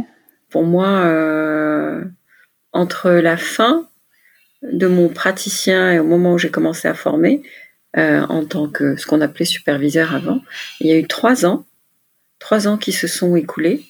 Et pareil, j'y suis allée vraiment petit à petit sur la pointe des pieds à, à être dans décortiquer pour me dire tiens qu'est-ce que qu'est-ce que j'ai envie de transmettre. c'est super important d'avoir cette linéarité dans dans la formation. Ma croyance à moi en tout cas, c'est qu'il est nécessaire de passer par là pour pouvoir s'en détacher, mais que là du coup en formation, d'ailleurs euh, la formation de de l'Arche a beaucoup évolué entre le moment où moi je me suis formée aujourd'hui il y a des choses qui ont évolué. On parle énormément plus de justement ce truc. On va parler de levier inductif et de levier de changement plutôt que de protocole euh, inductif ou de protocole de changement. Qu'on axe beaucoup plus l'apprentissage sur ça pour faire gagner peut-être du temps aussi. C'est bien d'apprendre les choses de façon euh, protocolaire entre guillemets et en même temps euh, de très vite, très tôt développer cette conscience de à quoi ça sert. À quoi ça sert ce truc-là? Quel est le levier qu'il y a derrière? C'est quoi le truc qu'il y a derrière? Donc, euh, bah, du coup, j'ai été, je suis de de plus en plus regardante sur ça en formation. Je vais mettre le, focus sur ça quand je suis euh, euh, avec les stagiaires, en essayant très vite de leur dire bah, tenez, posez-vous la question. Tiens, si vous reprenez ce truc-là, chaque étape, ça sert à quoi? C'est quoi le truc derrière? C'est quoi le levier derrière? Etc. Et et c'est encore une fois, ça revient à l'idée de cette curiosité qu'on a. On a une curiosité de l'autre, mais aussi une curiosité par rapport à l'outil que nous, aux outils que nous utilisons et euh, à être, euh, à savoir à quoi ça sert, quoi. En fait. Mm. Le sens, moi, ça me parle beaucoup. Ah bah c'est sûr, le sens, la pédagogie. Euh de, bien aller jusqu'au bout en fait de ça pour pouvoir le transmettre aussi en, séance. Hein. Enfin moi, je, moi en tout cas c'est comme ça que je pratique. Hein. J'explique tout. Enfin je, je peut-être trop même, mais j'explique tout le temps, tout le temps en fait à, à, quoi ça sert et quel est mon objectif. Hein derrière pourquoi pourquoi je choisis ça? Pourquoi je choisis d'évoquer en fait cet outil-là avec cette personne euh, par rapport à ce qu'elle vient de me, me présenter? Euh, je, je, reviens sur le côté très pratico-pratique. Avant que tu, tu, tu, puisses le faire justement en tant que formatrice tu l'as fait toi en tant que personne individuelle. Ce, ce, côté vraiment de se poser la question à quoi ça sert. Alors question un peu bébête mais c'est quoi? C'est que tu as repris les euh, tous les tous les fascicules de l'arche, tous les livrets, et que euh, processus par processus, tu t'es posé la question de ok, là quand je prends celui-là, euh, c'est quel objectif, euh, c'est ça sert à quoi, qu'est-ce qu'il y a derrière, jusqu'où je peux aller avec? À chaque fois, tu t'es posé en fait ces questions-là. Ah, ce serait vraiment prétentieux de dire que j'ai tout repris. Non, j'ai pas tout repris, mais j'ai repris. Euh, bah, j'ai commencé par déjà ce qui me parlait le plus. Si on hmm. parle de, de, processus inductif, euh, bah tiens, moi par exemple, le, le truc qu'on voit en Tech 1 qui, qui est la chose la plus simple que l'on voit, l'induction par questionnement. Je, euh, hmm. J'adore ça. Est-ce que tu peux expliquer un petit peu ce que c'est pour les personnes qui connaissent pas du tout? Qu'est-ce que ça pourrait être une, une induction par questionnement? Voilà. C'est on pas, je pars de la personne. Tenez, tiens, si, si l'état l'état d'hypnose idéal pour vous, il ressemblerait à quoi ou le plus intéressant à vivre aujourd'hui, c'est on passe par une forme, donc souvent on le met à l'extérieur, c'est dire tiens, si vous teniez dans votre main l'état d'hypnose le plus intéressant, il, il ressemblerait à quoi? Donc euh, là, ben c'est marrant, beaucoup de gens l'imaginent comme une boule, donc euh, voilà, comme euh, c'est une forme, c'est une forme qui revient souvent, donc on lui a dû, lui donner plein de caractéristiques, et puis tiens, euh, si on rapproche hein, cette forme du corps, qu'est-ce que ça va créer en premier? Comme effet Tiens, qu'est-ce que euh, a la respiration qui va commencer à être plus calme. Ok, quand il y a la respiration qui commence à être plus calme, ça crée quoi? Après, et puis quoi, et puis quoi, et puis quoi? Donc euh, c'est un jeu pour co-construire ensemble l'état d'hypnose. Donc c'est un truc que je trouve que je trouve très chouette parce que c'est dynamique et on est en train d'échanger.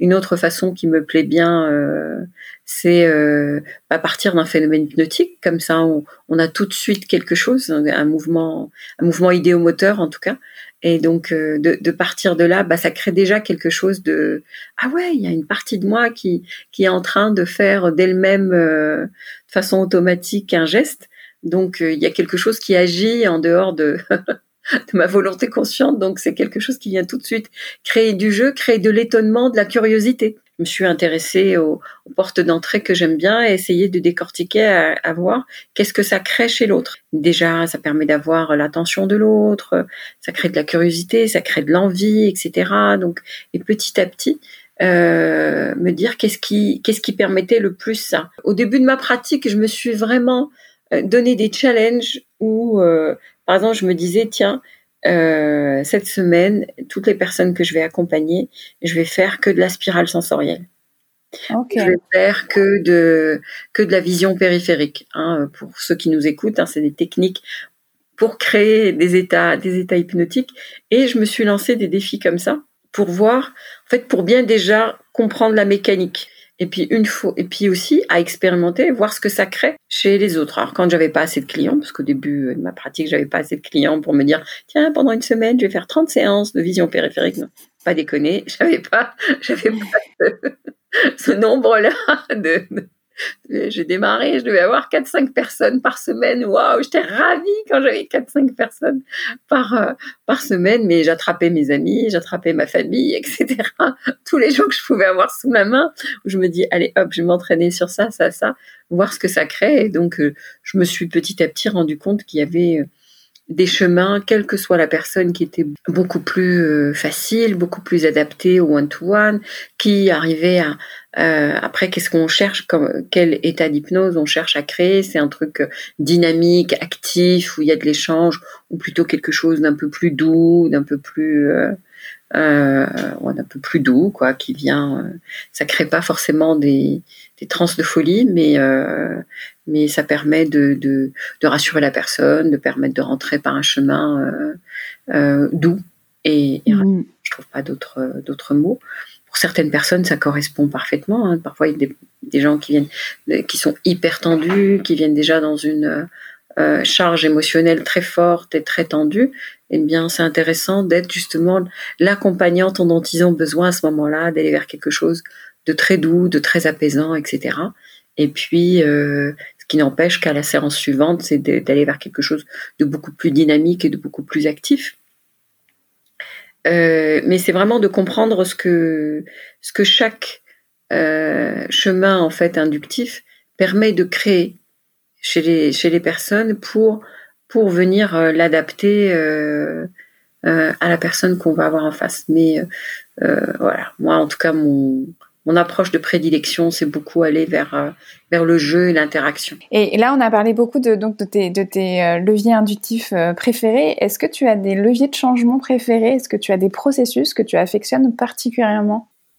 J'en ai pas de j'en ai pas de vraiment de préférés, mais c'est plutôt ce qui ce qui s'est passé avec les leviers inductifs, c'est que petit à petit, j'ai commencé à les mêler c'est que je vais pas me dire tiens là euh, je vais aller vers tel levier ça va être celui-là et pas un autre et puis là je vais aller vers tel autre levier etc c'est que je me suis rendu compte dans ma pratique que, que petit à petit je vais mêler plusieurs euh, plusieurs leviers euh, de changement. Et euh, où finalement c'est encore une fois c'est l'échange avec l'autre qui va me permettre de d'aller me dire bah tiens, il me semble pertinent d'aller vers ça, d'aller vers ça, d'aller d'aller vers ça. Alors il y, en a un que j'aime beaucoup utiliser souvent, souvent en fin d'accompagnement. c'est les niveaux logiques hmm. de DILT parce que je trouve que ça que ça que ça boucle bien la boucle de de, de l'accompagnement. Ça permet voilà de de vérifier que toutes les mises à jour ont été faites que tout est bien aligné que la personne est ok à tous les niveaux etc euh, j'aime bien. Puis en plus c'est c'est un outil que j'aimais déjà beaucoup en coaching. Et donc là c'est une autre façon de le de le faire vivre. Presque un petit rituel de de fin d'accompagnement. Et, et, et, vraiment pareil euh, question assez technique mais euh, quand tu, tu, utilises les niveaux logiques justement vers la fin de l'accompagnement, tu, tu, associes, tu fais associer la personne en fait sur son environnement. C'est quand justement c'est son, son futur réalisé ou c'est tous les changements qu'elle vient de, de, de, de, ressentir par rapport à l'accompagnement? Mais en fin d'accompagnement, le changement a déjà eu lieu. Le changement est déjà là, est déjà vécu, mmh. etc. Et c'est vraiment aller aligner tous les niveaux avec ce changement-là. Vérifier finalement que tout est OK à tous les niveaux. Super, super. Très bien moi, je me demandais, fait, par rapport à, toi, ton accompagnement, est-ce que tu as des demandes euh, que tu accompagnes le plus? Est-ce que tu as des sujets de prédilection, des personnes qui viennent te voir toi? Parce que vraiment tu tu communiques sur ça, tu te positionnes en fait sur ce, sur ce type d'accompagnement-là. Tu as dit quoi? Tu as dit le mot communiquer. Alors, on rigole parce qu'en off, avec Sana, on a beaucoup parlé de la communication, comment en tant qu'accompagnante, bah, il y avait tout le travail en cabinet, mais qu'il y avait aussi tout le travail en fait de communication euh, sur euh, sa pratique, euh, voilà, pour bah, pour faire rayonner sa pratique et bah, voilà, en parler autour de soi. Et Sana me disait que bon, c'était pas justement, c'était pas la communication, c'était pas son truc favori. Exactement. Je pourrais même aller plus loin. Je suis archi nulle en com je suis archi nulle en com, je suis archi nulle en démarche commerciale, etc. Donc quand tu me dis comment je me positionne, sur quoi je me communique, oh là, c'est à des années-lumière de moi. Donc euh, la bonne nouvelle, c'est que je ne peux que progresser dans ce domaine-là. Euh, oui, souvent j'ai des, clients ou j'ai même des, stagiaires de formation qui me disent, ben, ça n'a en fait, quand on googlise ton nom, on trouve rien. Euh, on trouve rien sur ta page Facebook, Instagram, LinkedIn, machin. Euh, ouais, je sais. Et ouais, la bonne nouvelle, c'est que je peux que progresser. Je suis, je suis nulle dans ça, tout simplement parce que j'aime pas. Euh, mm. J'aime pas faire ça. Euh, je prends pas le temps d'apprendre, je prends pas le temps de. Alors il y, a, y a une petite voix à l'intérieur qui me dit il faut, il faut, il faut, il faut. Vous savez ce que ça vaut, hein, les petites voix là-dessus. Donc je dois probablement me faire accompagner là-dessus pour euh, pour euh, bah, pour m'y mettre quoi. Parce que des fois j'ai j'ai même des personnes qui me disent ben c'est c'est c'est dommage. C'est pas c'est pas forcément de la com euh, commerciale dans le sens aller avoir des clients supplémentaires etc c'est vraiment de la com partage. Donc déjà là c'est quelque chose qui me qui me parle qui me parle plus euh, donc je sais qu'il faut qu'il faut que je m'y mette. Donc pour répondre à ta question, euh, est-ce que je communique sur quelque chose? Non, je ne communique pas sur euh, sur quelque chose en particulier. Euh, je fonctionne beaucoup en c'est du bouche à oreille en fait. Mm. Euh, la clientèle que j'ai en cabinet, c'est du bouche à oreille. Et comme là, il n'y a même pas le besoin commercial, c'est que le bouche à oreille permet de générer suffisamment de, de personnes pour que je n'ai même pas besoin euh, de d'un côté commercial en fait de, de, parler de moi. Donc euh, il n'y a même pas ce besoin là. Euh, je sais même pas s'il existait si je l'aurais fait parce que bon quand quand j'avais besoin d'avoir plus de clients, j'ai pas non plus communiqué non là-dessus. Donc c'est surtout du bouche à oreille.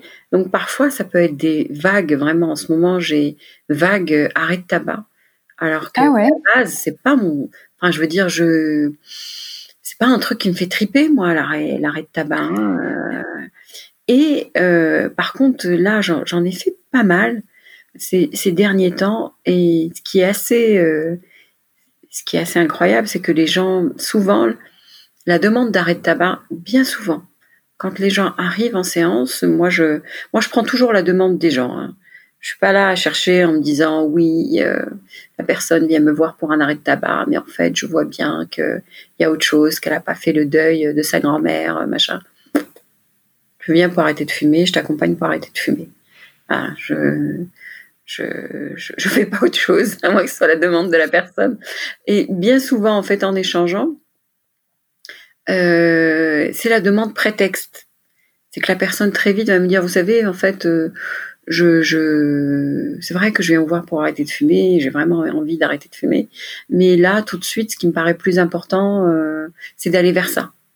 Puis on reviendra vers le tabac plus tard. Ça m'arrive assez souvent en fait que les gens euh, euh, changent leur ordre de priorité de, de ce sur quoi ils veulent travailler et que parfois, ben, par effet domino, dans le truc, la cigarette euh, ben, s'en va sans qu'on ait bossé dessus. Donc c'est venu me réconcilier un petit peu avec les demandes, demandes d'arrêt tabac. Alors, il y en a certains qui viennent vraiment pour arrêter de pour arrêter de fumer. Et, là, euh, c'est très, euh, encore une fois, on est face à l'inconnu. Pour certaines personnes, la décision est déjà prise. Ils ont juste besoin du, du petit truc, de l'autorisation. De, ils sont venus chercher quelque chose en séance pour, euh, pour que leur décision prenne vie complètement. Et puis il y a d'autres personnes où ça marche pas, quoi. Où ben on va aller travailler sur plein d'autres choses, mais euh, la cigarette, on n'avance pas dessus. Et euh, alors au début, ça me, j'étais là, ah, mais il n'a pas arrêté de fumer, mais il fume toujours, ou elle fume toujours, etc. Euh, je n'ai pas répondu à la demande. Je me mettais un peu cette pression-là. Mm, mm. Finalement, bah, ça m'apprend beaucoup à, à redonner la responsabilité de l'autre. Moi, je suis, je là, je l'accompagne, je, je, j'essaie d'être euh, l'accompagnante dont la personne a besoin à ce moment-là, mais, euh, mais j'ai, j'ai pas de baguette magique, euh, je prends pas la responsabilité du changement de l'autre. Ça aussi, ça force à, ça force à l'humilité. J'ai, aussi à peu près 20% de ma, de ma clientèle, c'est des enfants. Mmh. Et là, je, je m'éclate avec les enfants. Je, je m'éclate, on joue, on rit, euh, on s'amuse. Enfin, c'est euh, euh, c'est assez ressourçant de, travailler de travailler avec avec les enfants alors que alors que c'est un terrain sur lequel je suis allée vraiment voilà, comme si je marchais sur, sur des œufs en me disant je suis pas assez compétente pour travailler sur l'enfant, je n'ai pas été assez formée pour travailler avec les enfants, etc. Bon, maintenant, les enfants que je reçois, je crois que l'âge euh, le plus bas que j'ai eu, c'est 6-7 ans. Je n'ai hmm. jamais reçu d'enfant. C'est ce que j'allais te demander, ouais. ouais. Plus, plus jeune que ça. Donc, euh, voilà, j'en prends, je prends mes précautions, j'en prends peu, je, je, me forme en même temps euh, à la systémie familiale parce que pour avoir ce cadre de référence-là, euh, j'y vais tout doucement, je suis très précautionneuse quand il s'agit d'enfants. Euh, voilà, mais je m'éclate à faire ça. Hmm, super. Quand tu dis que tu te formes à la systémie familiale, c'est que tu as repris en fait, euh, tu t'inscris dans, dans la formation?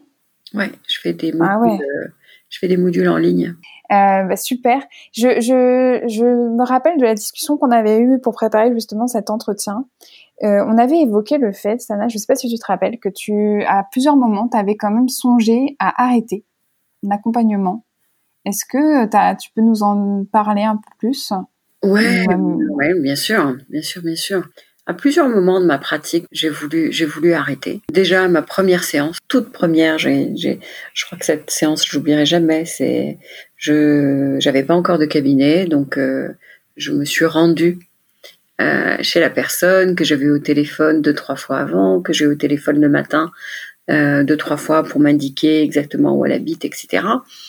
J'arrive chez la personne, euh, faisait nuit noire dans l'appartement, bon, il était 9 heures, les rideaux étaient encore baissés, etc. Euh, donc la personne m'accueille en pyjama, avec, avec un doudou. Et donc déjà, je me dis un petit truc, je oh, il pourrait pas un petit truc qui cloche On est d'accord que c'était un, adulte ou une adulte Oui, oui, 27 ans. D'accord. 27 ans, d'accord. Une jeune femme de 27 ans. Donc, euh, elle lève les rideaux, euh, etc. Je, euh, il y a un petit salon qui est là, on s'installe.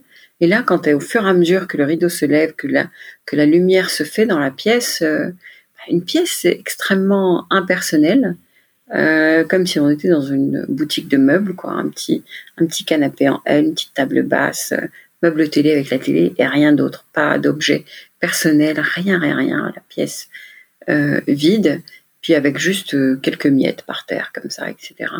Donc déjà, bon, pas besoin d'avoir une intuition de ouf pour dire il y a quelque chose qui cloche. Et là, il y a une petite voix à l'intérieur qui commence à me dire ça n'a pas d'hypnose, ça n'a pas d'hypnose. Tu sais pas où tu mets les pieds, ça n'a pas d'hypnose. Et euh, bien sûr, j'en ai fait. Donc, euh, on est parti sur un truc euh, a priori gentillet, où la personne, c'était gestion de stress dans le cadre du travail, etc. Elle avait beaucoup de travail qu'elle voulait gérer. ses émotions par rapport à ça, etc. Donc la séance, voilà, on est resté vraiment sur du light, light, light. Euh, donc la séance se passe bien. On arrive en fin de séance où la personne, bon, elle disait qu'elle voulait avoir de, de la joie. De la joie, c'est comment Quand on ressent de la joie dans le corps, tu sais, tous les trucs là où je me sentir légère, me sentir si, blablabli, blablabla, etc. Et donc, elle avait la joie dans les mains comme ça. Et là, je... La bonne idée que j'ai eue, c'est que je lui ai proposé de déposer cette joie quelque part, de entre guillemets, dans notre jargon, quand on dit ancrer ça pour qu'elle puisse se retrouver par ce geste, cette sensation de joie à chaque fois qu'elle en a besoin. Donc, je me suis dit, ouais, ça s'est pas trop mal passé, etc. Et là, la personne vient et pose, donc elle avait la joie dans les mains, et elle vient poser les mains au niveau du cou, et elle vient commencer à serrer de plus en plus son cou, en fait, strangulation à ce moment-là. Donc, euh, avec les yeux qui commencent à être révulsés, la personne qui commence à devenir toute rouge. Je crois que j'ai vécu les secondes les plus longues de ma vie. Où là, dans ma tête, c'était siège éjectable, siège éjectable, siège éjectable. Où j'ai envie de dire, ben là, c'est, c'est bon, là, j'ai repris, j'ai, jarté ma voix douce, j'ai repris une voix ferme. Et, euh, euh, pour, euh, la, sortir de, l'état de transe, mais bon, ça a duré quelques secondes. Les quelques secondes où ça a duré, je me suis vraiment sentie très très mal. Je suis partie sans me faire payer. Tu vois J'avais qu'une seule hâte, c'est que de me barrer. Je me suis assurée que la personne était bien revenue, était bien là, etc. Elle me dit on reprend rendez-vous. Je dis oui, oui, allez-y, on reprendra rendez-vous. Et là où ça m'a, ça a été une sacrée claque où je me dis, bon, un, je ne me suis pas écoutée à ce moment-là. Donc, je n'ai pas écouté. Enfin, je veux dire, il n'y a pas besoin, encore une fois, d'avoir une intuition de ouf, mais euh, j'ai pas écouté euh, ce que me disait euh, une partie de moi-même, d'être vigilante par rapport à ça. Et ça a été une claque en me disant, ben, c'est pas parce que je me suis formée pendant 30 jours que je suis prête à accompagner les gens. Hmm. que c'est sérieux cette affaire-là très sérieux. Autant il faut pas se prendre au sérieux, mais c'est une affaire sérieuse. Donc euh, c'est une affaire sérieuse où euh, on n'arrête jamais de se former, on n'arrête jamais de lire, on n'arrête jamais de, de, de, grandir, d'avoir cette euh, d'avoir ce cette exigence en fait vis-à-vis de soi-même pour continuer à apprendre et continuer à grandir, continuer à échanger de sa pratique, etc. Il y a des choses sur lesquelles on ne doit pas faire d'économie ou on doit absolument se former dessus. Là, la formation psychopatho, euh, il y a besoin de s'y former, ne serait-ce que pour savoir là où on ne va pas, là où on a besoin, on a besoin d'adresser, euh, d'adresser quelqu'un. Il y a aussi sa force à l'humilité parce que c'est pas parce qu'on est coach et qu'on a fait une formation de praticien en hypnose qu'on devient des qu'on devient des accompagnants euh, à tout va. Il y a beaucoup de d'exigences vis-à-vis de soi-même à avoir, euh, avoir là-dessus. Et euh, moi, c'est quelque chose qui est venu, je t'ai dit au début de ma pratique, où j'avais envie de tout arrêter. Je me disais, ben non, je pas, suis pas prête. Je suis pas prête à accompagner. Euh. Puis petit à petit, bon, j'ai eu d'autres expériences qui m'ont qui m'ont porté, mais c'est quelque chose qui est resté toujours comme un gros point de vigilance. Il y a ça, l'idée de, on peut pas accompagner tout le monde. L'idée aussi, je peux pas accompagner sur tous les sujets c'est j'ai appris à m'écouter de plus en plus, travailler sur moi et à, écouter, à écouter mes limites. Il, y a aussi euh, l'idée de se, me questionner sur ma pratique. C'est que ben à certains moments euh, j'avais envie d'arrêter parce que parce que je m'ennuyais. c'est pour ça que je te dis, je, peut-être que mon style, c'est pas de style. Je suis quelqu'un qui a besoin, j'ai besoin de, de me nourrir régulièrement, j'ai besoin de me remettre en question régulièrement. Euh, sinon, ben, sinon je m'ennuie très vite, je vois plus l'intérêt de faire le truc, euh, je peux m'enliser dans, dans, dans certaines pratiques et voilà et puis prendre de plaisir. Euh, et ça et ça introduit en fait là ce que ce que ce que j'allais dire en fait oui c'est c'est ce le travail en sécurité. C'est elle elle est en sécurité mais moi aussi je suis en sécurité et, et je sens que si je devais poursuivre avec elle je serais pas forcément en sécurité euh, et qu'elle non plus. Et, et, cette notion j'étais j'ai je n'étais pas outillée pour l'accompagner. Je n'étais pas mm. prête à, à l'accompagner. C'est une personne qui m'a renvoyé des messages après, je l'ai adressé j'ai euh, très vite, euh, du coup, cette expérience-là, ce qu'elle a eu comme euh, comme comme avantage, c'est que très vite, je me suis mise en contact avec une psychologue, deux psychiatres. comme ça, j'ai des personnes à qui je peux adresser les personnes que bah, où je suis, je me sens pas capable. J'ai même d'autres collègues hypno, etc. Je me sens pas capable de, de, je suis pas la bonne personne en fait pour euh, pour accompagner pour les accompagner. Comme ça, je euh, j'ai un carnet d'adresses pour adresser très vite euh, les personnes que je peux pas accompagner. Il s'agit pas juste de, juste de dire bah tiens non moi je me sauve, j'accompagne pas la personne et de laisser la personne en plan. Mm, mm, bah, bien sûr. Même si c'était le premier réflexe que j'ai. Pour être franche, c'est la première ah réflexe qui m'était venu à ce moment-là. Ouh là là, elle envie, je me sauve, je me sauve. Bon, c'est une nana avec qui on a échangé euh, par message après où je l'ai adressé à une autre personne. Et c'est ce que je voulais te dire, c'est que ça touche une notion euh, sur laquelle j'aimerais bien qu'on échange à présent, c'est la notion de, en tant qu'accompagnant, de prendre soin de soi. Euh, c'est de revenir à soi aussi, de, de, venir se nourrir et de se remettre en sécurité, et donc au, fur et à mesure de, de s'entretenir dans ce métier, aussi en prenant vraiment soin de soi. Toi, aujourd'hui, Sana, avec toute l'expérience que tu as, comment tu prends soin de toi? Au fur et à mesure des semaines, quand tu as des journées qui sont très chargées, quand tu as des semaines, des mois qui sont très chargés, euh, comment tu fais pour te décharger justement? Comment tu fais pour revenir à toi et prendre soin de toi? Ah, ah, ah, c'est un sujet d'actualité cette année.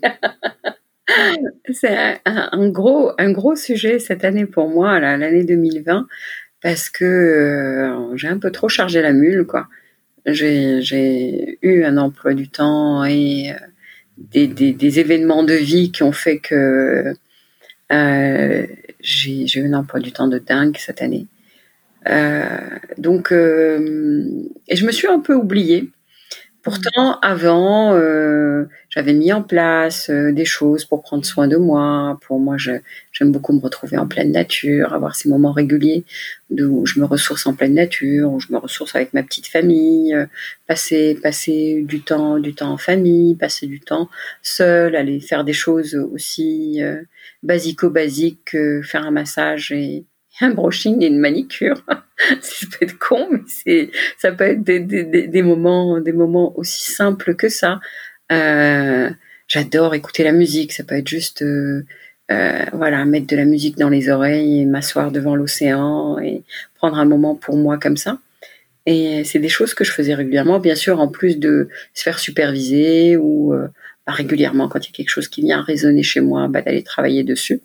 Encore une fois, on est notre propre outil, donc on, on a besoin de, enfin j'ai besoin d'aller travailler euh, régulièrement sur moi.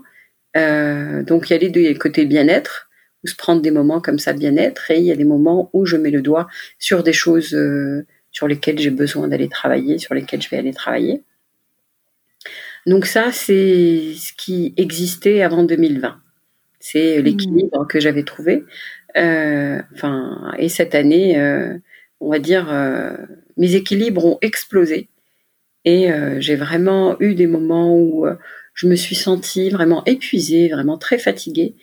Et bizarrement, hum, combien de fois je me disais non non je vais je vais annuler ma journée de séance je suis pas je suis pas en état de d'accompagner quelqu'un d'autre je suis en vrac machin etc et comme j'ai la valeur engagement qui est plus forte que ça une valeur engagement, je peux crever, mais un engagement, ça reste un engagement.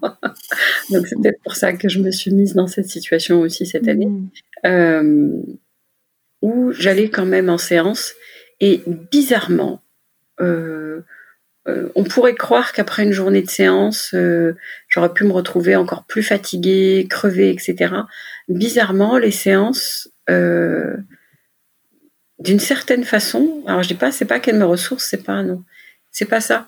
C'est en fait, je suis tellement à propos de l'autre que ça me fait sortir de moi, ça me mmh. fait sortir de mes préoccupations, de mes problèmes, de machin, de mes trucs, que bah, le temps des, des séances où j'ai pas du tout été à propos de moi, ben du coup, en, fin de en fin de journée, ben il y a cette sensation, ouais, ok, c'est pas si terrible que ça. Ok, d'accord. Ce matin, je voyais le truc, il était énorme euh, devant devant mon nez, et puis là, bah tiens, je me rends compte que c'est pas si terrible que ça. Ça me permet finalement de prendre du recul et de la distance par rapport euh, à l'état dans lequel je peux être moi à ce moment-là. et comment tu vois les choses là pour 2021 la thématique, ça va être équilibre. ouais, ok. Et tu, sais un, tu sais un peu comment tu vas faire parce que c'est vrai que tu as quand même euh, beaucoup, beaucoup d'activités. Je sais que tu as des emplois du temps hyper chargés. Euh, parce qu'on n'a on a, on a pas encore évoqué euh, quand même ta casquette au sein. Enfin, tu l'as un petit peu évoqué, mais auprès des étudiants, c'est de, de Supélec, hein, je ne me trompe pas, hein, c'est l'école d'ingénieurs. Je m'occupe en fait, donc Centrale Casablanca, qui est une, qui est une antenne de Centrale Supélec, ils ont tout un volet de ce qu'ils appellent développement, développement personnel des étudiants et leadership. Hmm. Donc euh, c'est une série d'ateliers qui est proposée pour euh, pour les élèves euh, tout au long de leur cursus pour les accompagner aussi bien dans il y a le volet connaissance de soi, il y a le volet à connaître mes modes de fonctionnement, etc. Comment j'apprends, comment je me mets en relation, etc. Il y a tout un volet communication qui est vraiment orienté sur la prise de parole en public et orienté euh, comment je parle, euh, comment je présente un projet, les résultats d'un projet, un auditoire. Il y a tout un volet euh, gestion d'équipe, ce qui travaille beaucoup en équipe projet. Donc, bah, comment je fonctionne au sein d'une équipe, comment je fais fédérer l'équipe autour d'une idée, autour d'un projet, etc. Donc, il y a tout ce volet-là grosso modo les, les, trois, euh, les trois axes sur lesquels on travaille. Et donc, euh, il y a une équipe de 10 coachs pour faire ça. Mon rôle à moi, c'est de, bah, gérer cette équipe de 10 coachs et de, rafraîchir les programmes. Rafraîchir les programmes, c'est un truc que j'aime beaucoup de conception, en fait de concevoir un fil rouge. Moi, je suis beaucoup dans, dans, tu l'auras remarqué, dans le sens, dans le fil rouge, dans le mm. squelette, euh, à poser, poser les fondations. Enfin, il y a déjà un travail formidable qui a été fait et, et moi, je suis là pour euh, amener de, amener de, de, la structure, mettre en place les, les fondations. Intervient aussi, on fait des, il y a aussi tout un volet euh, entretien individuel. Régulièrement, euh, chaque élève a droit à un certain nombre d'entretiens individuels. Euh, pour, euh, voilà, pour euh, faire face aux, bah, aux, situations. Soit c'est de, des accompagnements sur de la performance, soit c'est sur dépasser des problématiques qu'ils qu'ils rencontrent dans leur parcours.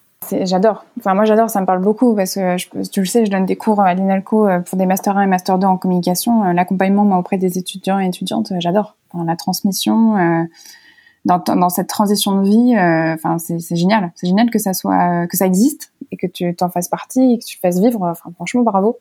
Et euh, franchement, c'est génial de voir les élèves, euh, les étudiants progresser. Euh, quand on les voit arriver en première année et, quand on voit l'évolution petit à petit en maturité. et en fait, il y a pendant ces ateliers-là, il y a plein de graines qui sont plantées. Il y a des choses dont ils voient l'utilité tout de suite. Il y en a des choses un peu plus tard quand ils sont en entreprise à dire ah ouais ok oui, je me rappelle, on avait eu ça, etc. Ça prend sens quelques quelques quelques années après et se dire bah tiens que c'est quelque chose qui puisse arriver très tôt dans leur euh, dans leur scolarité, dans la constitution des des des, des, êtres qu'ils sont, euh, que ça puisse arriver euh, assez tôt. Moi, je trouve ça génial. c'est ce que je faisais avant en, école en école de commerce sous prétexte de leur faire un cours je faisais, les cours de, communication orale, de prise de parole mm. publique, etc.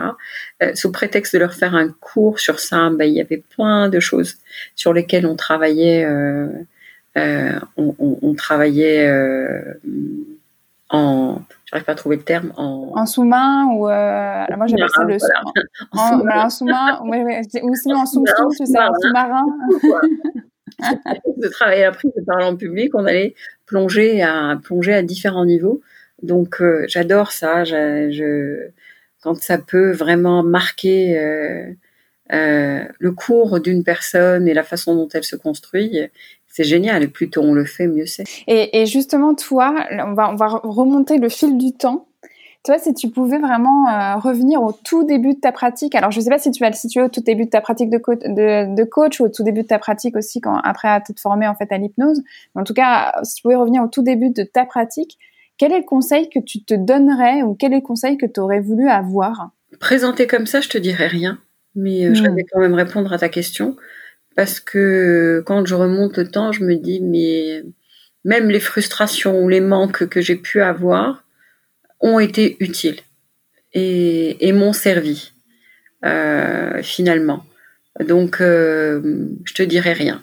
maintenant, le conseil que je pourrais donner, un peu ce que je disais tout à l'heure, quand on s'engage euh, en tout début de notre entretien, quand on s'engage dans, dans, une formation, ou en tout cas dans ce chemin pour devenir euh, des accompagnants, des accompagnantes, que ce soit via le coaching, que ce soit via l'hypnose, ou il y a plein d'autres euh, plein d'autres portes d'entrée, c'est vraiment de de, de développer de ce côté curieux c'est que parfois en, formation, ce que je peux remarquer, c'est qu'il y a certaines personnes qui peuvent venir en formation avec un état d'esprit de consommateur.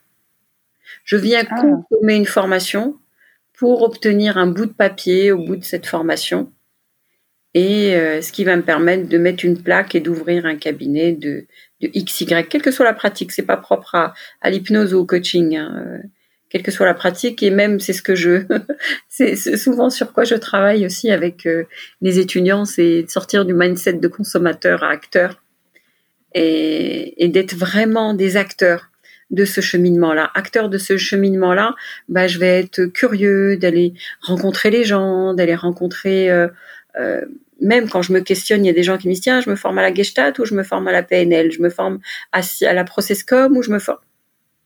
Mais je peux pas savoir à votre place, même pas. Juste dans le domaine de l'hypnose, c'est qu'il y a une variété d'outils, euh, d'approches, de grilles de lecture, de, il y a que, la personne qui peut répondre à ces questions-là. C'est d'être dans cette curiosité-là, d'aller, d'aller creuser, d'aller lire, d'aller regarder des vidéos, d'aller rencontrer des gens pour, euh, pour aller chercher un truc qui correspond vraiment à la personne parce que on, retrouve encore euh, trop souvent, encore une fois, toute formation confondue, des gens qui se retrouvent quelque part, ils sont pas au bon endroit. Ils sont pas au bon endroit parce que mm, ça répond pas à leurs attentes, ça, ça répond pas à leurs aspirations et c'est dommage. Ça leur fait perdre du temps, de l'énergie. Ça va peut-être même venir les fâcher avec euh, l'accompagnement au sens large parce qu'ils se sont trompés d'endroit.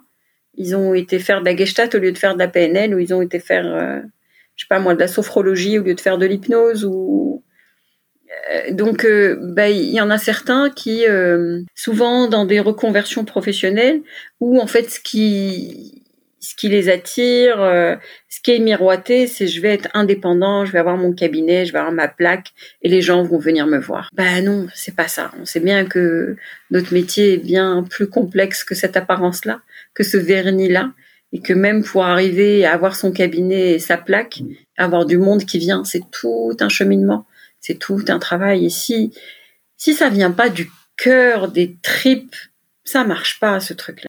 Quel que soit. Euh, euh, donc le conseil, c'est vraiment de s'écouter et d'être acteur de de sa formation. Ouais, super bon conseil. C'est top et il y a plein de choses en même super belles en fait dans ce que tu dis et ça, je sais pas pourquoi il y a, y, a y a une séance moi que j'ai eue avec une personne que j'avais rencontrée suite à un atelier d'hypnose que j'avais pu faire euh, justement pour initier euh, à l'hypnose et c'est vrai que souvent les personnes qui viennent déjà s'initier à l'hypnose elles ont un peu une idée tiens je vais aller tester l'outil pour voir en fait qu'est-ce que je vais pouvoir en faire si moi je me pose des questions dans la reconversion je, moi ça m'arrive souvent quand même parce que bah, je suis beaucoup dans les milieux aussi qui touchent à la reconversion donc je pense que c'est aussi pour ça ça crée le cadre pour ça Et il y avait une personne qui avait aussi pris rendez-vous avec moi pour, euh, pour poser toutes ces questions, même concernant en fait l'hypnose, comment on se forme, même l'accompagnement, et, et même travailler en séance sur ces projets de, de reconversion. Et elle m'avait présenté l'hypnose, enfin selon ce qu'elle elle avait compris, comme un moyen euh, hyper simple de pouvoir euh, être indépendante. Euh, et euh, elle, elle, était attirée par l'hypnose parce qu'elle m'avait dit quand tu avais fait l'atelier, ça semblait tellement limpide, ça semblait tellement aisé, facile, que je me dis que voilà, je vais me former pendant ce, ce temps. En plus, elle est en train de me dire qu'elle savait même pas si elle allait vraiment se payer une, une, école pour pouvoir le faire ou si elle allait pas simplement acheter des livres et regarder quelques trucs sur YouTube, puisque justement, on l'a dit, ben, on peut être hypno euh, bah, comme ça, hein, en fait, c'est pas du tout ouais, une profession faire de hein. formation, tu peux mettre ta place. Voilà. Donc, elle, elle, était quand même beaucoup, beaucoup dans ces questionnements-là. Alors, dans ma tête, je me disais, Ouf, allez, allez, vas-y, euh, reste tranquille, euh, elle va faire son chemin. Et, mais en tout cas, moi, ce qui, ce qui m'avait intrigué, c'est qu'elle était vraiment en train de dire que euh, c'est simple, hypnose, t'accueilles la personne, t'as appris tous tes protocoles, t'as appris tes inductions, pif, paf, pouf, tu fais une recette et puis ça marche, quoi. Et je me, il y a eu toute cette pédagogie que j'ai dû mettre en place pour l'expliquer en fait que pas du tout, parce qu'elle venait en fait d'un métier où elle devait tout le temps réfléchir. Elle me disait voilà, il faut tout le temps que je réfléchisse, il faut tout le temps que je m'adapte, il faut tout le temps que j'étais en fait la personne qui euh, réglait les problèmes. Et, euh, et donc, euh, elle, elle, avait cru comprendre que l'hypnose, ben, on avait nos petites inductions, on avait nos petits protocoles, et qu'on avait la personne qui arrivait, et qu'on faisait en fait le mix, et que la recette en fait allait fonctionner comme ça, et qu'en gros le cerveau il était en mode pause, et qu'on était juste en train de faire cet accompagnement comme ça. Et euh, je lui ai dit mais alors fou, euh, pas du tout. Si tu pouvais être dans ma tête quand j'accueille la personne, à chaque mot qu'elle prononce, à chaque même l'intonation qu'elle prononce, toute la communication non verbale sur ce mot-là, qui euh, voilà, il y a une des bibliothèques énormes qui s'ouvrent. Il y a des chemins, il y a des réminiscences, il y a des il y a des arbres immenses, des séquoias là qui poussent comme ça dans ma mhm. tête et qui vont chercher en fait euh, comment euh, je peux accompagner ça. Attends, qu'est-ce qu'elle a voulu dire? Attends, mais peut-être que c'est ce processus-là. Non, non, elle vient de poser ça là-dessus, donc il faut peut-être aller voir ça. Et quand je lui ai décrit en fait ce qui se passait dans la tête, elle a commencé à changer de visage, à se dire ah ouais non mais en fait euh, pas du tout. Et puis après quand on est allé sur le volet de bah ouais il faut que ça soit connecté à des tripes parce que c'est quand même un métier magnifique mais hyper solitaire si on fait pas gaffe on est quand même beaucoup seul en fait avec soi et dans son cabinet. Alors c'est à nous d'aller chercher justement euh, euh, la reliance euh, à d'autres à d'autres façons d'accompagner ou même à des consoeurs et des, et des confrères. Mais ça, c'est vraiment selon selon selon chaque personne. Et parce qu'elle était aussi en train de m'expliquer le volet de euh, voilà, moi j'aime j'aime beaucoup les échanges, j'aime beaucoup être dans l'interaction. Elle c'est une personne qui travaille dans une ONG, donc elle avait beaucoup beaucoup d'interlocuteurs au fil de la journée. Et, quand je vais présenter aussi ce volet-là très pratico-pratique de la vie en cabinet, pareil, aussi euh, réalité. Et, en fait, euh, quand tu me présentes, euh, voilà ce que tu me dis, où il faut quand même s'écouter, il faut quand même que ça vienne de soi, il faut être dans une forme d'action pour soi-même, hein, être acteur ou actrice de sa reconversion et aussi de, la création de cette activité-là. C'est exactement ça. Moi, je me rappelle de cette séance avec cette personne où elle a complètement déchanté. Quoi. Je sais pas comment ça te fait réagir quand je te présente ça. Non, bah, ça vient complètement illustrer illustrer euh, bah, ce que je te disais avant, ça, ça me parle complètement. Et c'est vraiment transformer euh, l'état d'esprit dans lequel on s'engage en fait. On s'engage, euh, bah, que ce soit reconversion ou pas, hein, on s'engage dans un projet de vie. Pour moi, c'est plus que des projets professionnels, c'est des projets de vie. Et euh, c'est exactement ce que je fais avec mes étudiants de 20. Sortir vraiment, plus, plus on, on sort tôt de la croyance que on va venir acheter euh, un contenu et un bout de papier et qu'à partir de là, ça fait de nous euh, une accompagnante, bah, c'est complètement faux. Et quels que soient les métiers d'ailleurs, mais c'est encore plus faux dans nos métiers.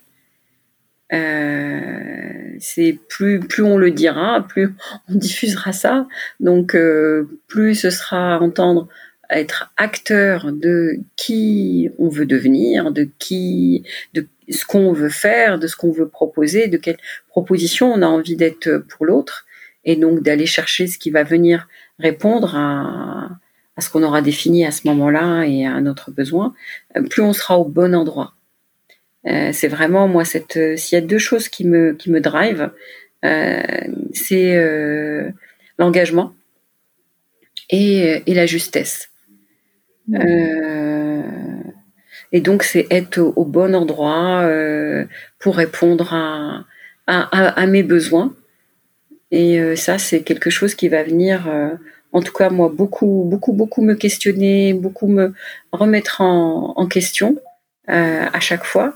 Et donc bah, c'est le conseil que je donne hein, en fait, que ce soit aux stagiaires, que ce soit praticiens qui me demandent mon avis, aux jeunes qui démarrent une activité professionnelle, etc.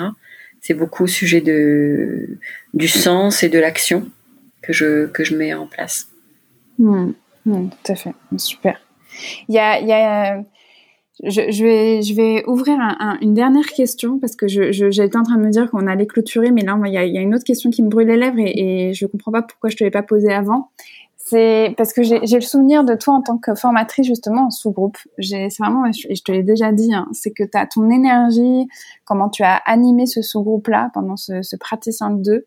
Euh, moi, elle m'a complètement euh, euh, inspirée parce que j'ai vu en fait un leading qui était en même temps puissant mais d'une douceur absolue euh, un, une capacité à cadrer en fait euh, les échanges, à cadrer même les questionnements euh, dans le sous-groupe. C'était très très inspirant parce qu'on le sait quand même dans les sous-groupes, voilà, on est on est 10 12 c'était des personnalités très différentes, des besoins très différents d'un stagiaire ou d'une stagiaire à une autre.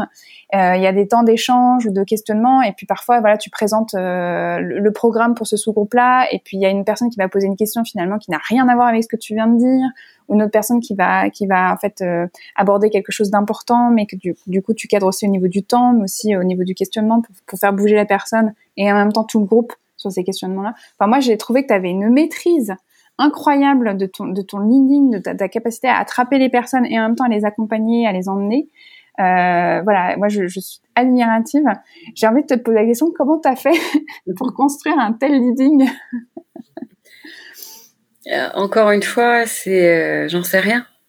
Hmm. C'est pas quelque chose que j'ai. Euh, c'est pas quelque chose où je me suis dit tiens, il faut que je développe mon leading et ça passe par ça, ça, ça. Il faut que j'apprenne ça, ça, ça, etc. c'est quelque chose qui s'est construit au fur et à mesure. Et l'idée, en fait, moi, je, je, reviens toujours beaucoup à l'intention. Hmm. Ce qui, ce qui vient ce qui vient mettre en place un certain nombre de choses dans ma pratique, c'est je viens tout, euh, souvent questionner, pas tout le temps, j'y pense pas tout le temps, mais en tout cas souvent questionner dans quelle intention je me mets. Euh, tout, à un moment donné, on a parlé de synchro.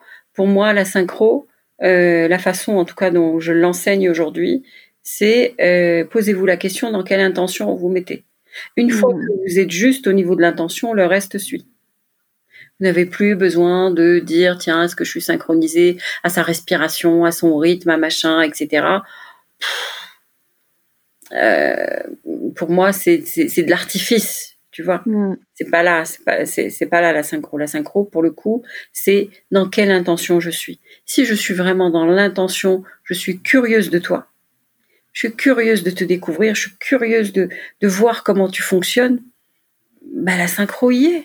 Je te rejoins je te rejoins là où tu es. Si la synchro, c'est rejoindre l'autre, hein, si on a une, une, une, image de danse, c'est vraiment je, je te rejoins là où tu es. Et leading, c'est genre, je te conduis à, un autre endroit. Et pareil, c'est à un moment donné, c'est euh, c'est moi qui vais me laisser conduire. À un autre moment, c'est je, je conduis l'autre. Et ça se fait dans une fluidité quand l'intention est juste. Quand je suis vraiment à propos de l'autre. Je suis pas là, euh, je suis pas en train de recadrer pour que recadrer, te dire tiens la question que tu as posée là n'est pas à propos ou etc. Non, mon intention c'est vraiment euh, tiens je suis curieuse de toi, de comment tu fonctionnes, de euh, comment tu te mets en action, comment tu apprends, etc. Et tiens à ce moment-là je vais répondre dans cette intention-là. Donc c'est pour ça que ça va jamais être quelque chose d'agressif, ça va jamais être quelque chose qui est contre l'autre, mais ça va être quelque du coup cette douceur dont tu parles, c'est vraiment l'idée de curiosité de l'autre. C'est pour ça que la personne en face bah, va pas mal le prendre, parce que je la rejoins là où elle est. Euh, il y a cette, cette histoire d'intention, de curiosité, et il y a cette histoire aussi d'intention. Alors ça va faire un peu cliché, quoi, mais bon, je le dis quand même, euh, d'aimer l'autre. Euh, à propos de, je veux dire, les gens sentent quand on les aime, quand on est juste en train de, de, ben, de, sortir notre science ou de je sais pas ou de, leur imposer quelque chose ou euh, de, de, les coincer ou de les ridiculiser ou de j'en sais rien. Il y a plein de comportements qui peuvent euh, qui peuvent apparaître en, en, formation. Et euh, moi c'est ces deux intentions là qui me qui, qui me guident. Donc curiosité curiosité de l'autre pas comment il fonctionne comment il apprend etc et et euh, j'aime l'autre quoi. Voilà. Hmm. même les personnes que que je vais trouver euh, bah, à certains moments ils vont m'agacer sur certains trucs etc bah, je vais tout de suite revenir à moi et me dire tiens qu'est-ce que ça vient toucher chez moi? Qu'est-ce qui qu'est-ce que ça vient pourquoi je pourquoi je suis agacée là? Pourquoi je suis etc ce qui fait ça me permet tout le temps de de, de, rectifier et d'être dans cette justesse dans le rapport. Et c'est c'est pas je dirais même pas que c'est du leading c'est plus de la justesse dans le rapport. Je reviens encore à ce mot. Hmm. Bon ben vraiment euh, super, merci Sana. J'ai adoré euh, échanger avec toi, c'était très riche et, très inspirant. Je pense que ça va aider beaucoup beaucoup de monde sur plein de points différents. Euh, super, franchement merci pour ton temps, merci pour ce partage. vraiment. Ben, écoute, merci à toi Elsa, ça m'a vraiment vraiment vraiment fait plaisir de d'échanger avec toi, de, de passer ce moment-là. C'est vrai qu'on a rarement le temps de de, de mettre un petit peu pause et de et de d'avoir ce genre d'échange. Donc euh, merci aussi pour donner un peu une couleur particulière à, à ces échanges où tu as choisi d'axer ça vers euh, les accompagnantes. ouais. Les accompagnantes. Donc euh, euh, merci d'avoir fait appel à moi aussi pour participer à ce beau projet. Je sais qu'il te tient à cœur. Je te souhaite encore plein, plein, plein d'échanges euh, inspirants et inspirés euh, dans, cette série d'interviews. Je vais écouter avec attention tout ce que tu tout ce que tu proposes et je suis sûre que ça va être très riche. Donc encore une fois, merci beaucoup Elsa, merci pour ton énergie, merci pour ta curiosité et merci pour l'âme d'accompagnante que tu es. oh, super, merci Sana. Vous pouvez retrouver toutes les notes de cet épisode ainsi que tous les épisodes d'accompagnante sur mon site internet elsacouteiller.com.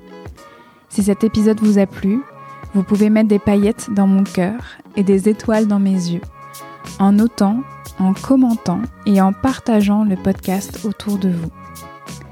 On se retrouve dans 15 jours pour un nouvel épisode. En attendant, vous pouvez me suivre dans ma vie d'hypnose sur mon compte Instagram, at echypnose. À très vite.